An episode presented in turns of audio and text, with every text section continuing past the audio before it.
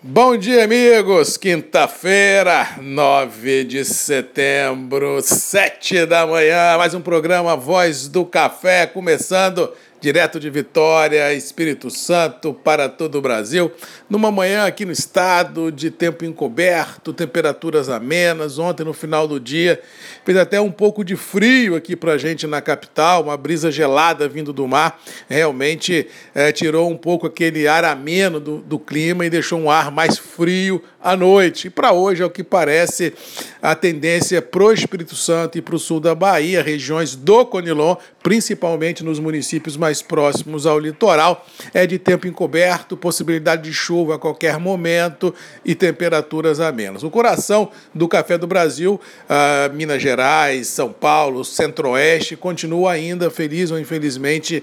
com tempo aberto, sem previsão de chuva ou frio extremo, ou seja, o fator climático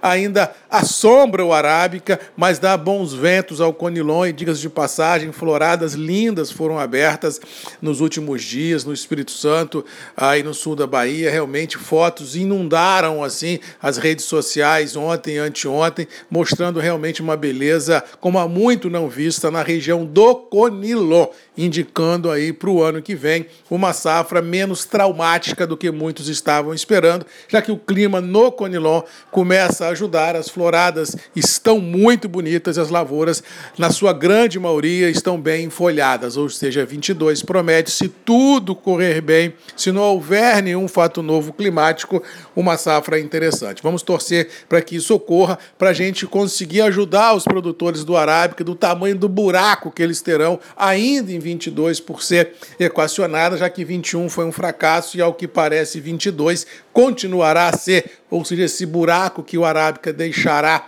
no mercado tanto doméstico quanto a nível internacional poderá ser contrabalançado com uma safra interessante no Conilon, mas diga de passagem, ah, com preços também interessantes, já que esse buraco do Arábica não permitirá uma desvalorização dos preços do café,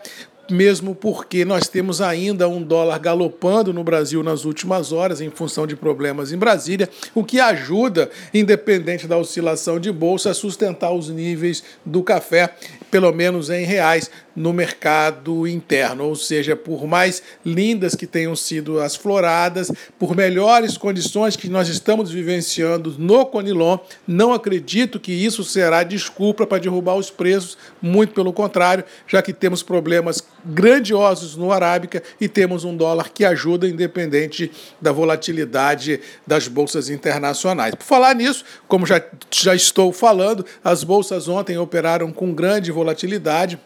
Chegamos a trabalhar com quase 600 pontos de baixa. No final dos trabalhos, recuperamos, terminamos lá orbitando os 300 de baixa. Mas vamos lembrar que o dólar anteontem foi dormir a 5,14 e ontem foi buscar 5,32 em função desse problema político no Brasil que nós estamos vivendo, com paralisações de caminhoneiros do mundo, no Brasil afora, o que compromete a estabilidade econômica e a, e a tranquilidade da sociedade, tanto rural quanto urbana, porque se não há caminhão, não há é, logística, se não há logística, não há compra, não há venda, pode ser que haja desabastecimento de comida e combustível, e isso é uma aversão ao risco muito grande que toma conta de tudo e todos, e aí dólar para cima e bolsa de ações é para baixo. Cuidado e atenção porque os próximos dias, quiçá semanas, deverão ser marcadas realmente por grandes volatilidades nos mercados financeiros e isso pode impactar direta ou indiretamente a vida de todos nós no campo e na cidade, porque é o mercado financeiro que indica para onde que o mercado caminha, pelo menos no curto e médio prazo. Ou seja, a ebulição política em Brasília, esse embate entre os poderes, realmente pode impactar a vida de tudo e todos, afugentando investimentos, tendo fuga de capitais, mercado financeiro de cabelo em pé e sobrando para todo mundo que tem um dinheirinho aplicado no mercado financeiro, porque vai ser um salve-se quem puder. Mas no todo, no café especificamente, não vejo nenhuma grande truculência. Acho que os mercados são firmes, acho que a liquidez continua continua muito curta e acho que as bolsas internacionais têm suporte nas próprias pernas para buscar patamares interessantes no curto e médio prazo. Mas vamos ficando por aqui, desejando a todos aí uma boa quinta-feira Que Deus nos abençoe, que a gente possa, com serenidade e bom senso, enfrentar essas paralisações que nós estamos vivenciando nas últimas horas uh, no Brasil. Mas, diga de passagem, pelo clamor das manifestações e pelas reivindicações que as, que as manifestações estão eh, realmente colocando à prova, dificilmente essa manifestação acaba num curto espaço de tempo. Eu acho que nós vamos ter muito pano para manga, eu acho que nós vamos ter muitas semanas aí de embate no Brasil, feliz ou infelizmente e isso pode comprometer a vida de todos nós. No mais, boa quinta-feira a todos. Um abraço do Marcos Magalhães, Voz do Café, e até amanhã, às sete, comigo aqui, Grupos de Redes MM, ponto de encontro de todos nós. Um abraço e até lá. Tchau!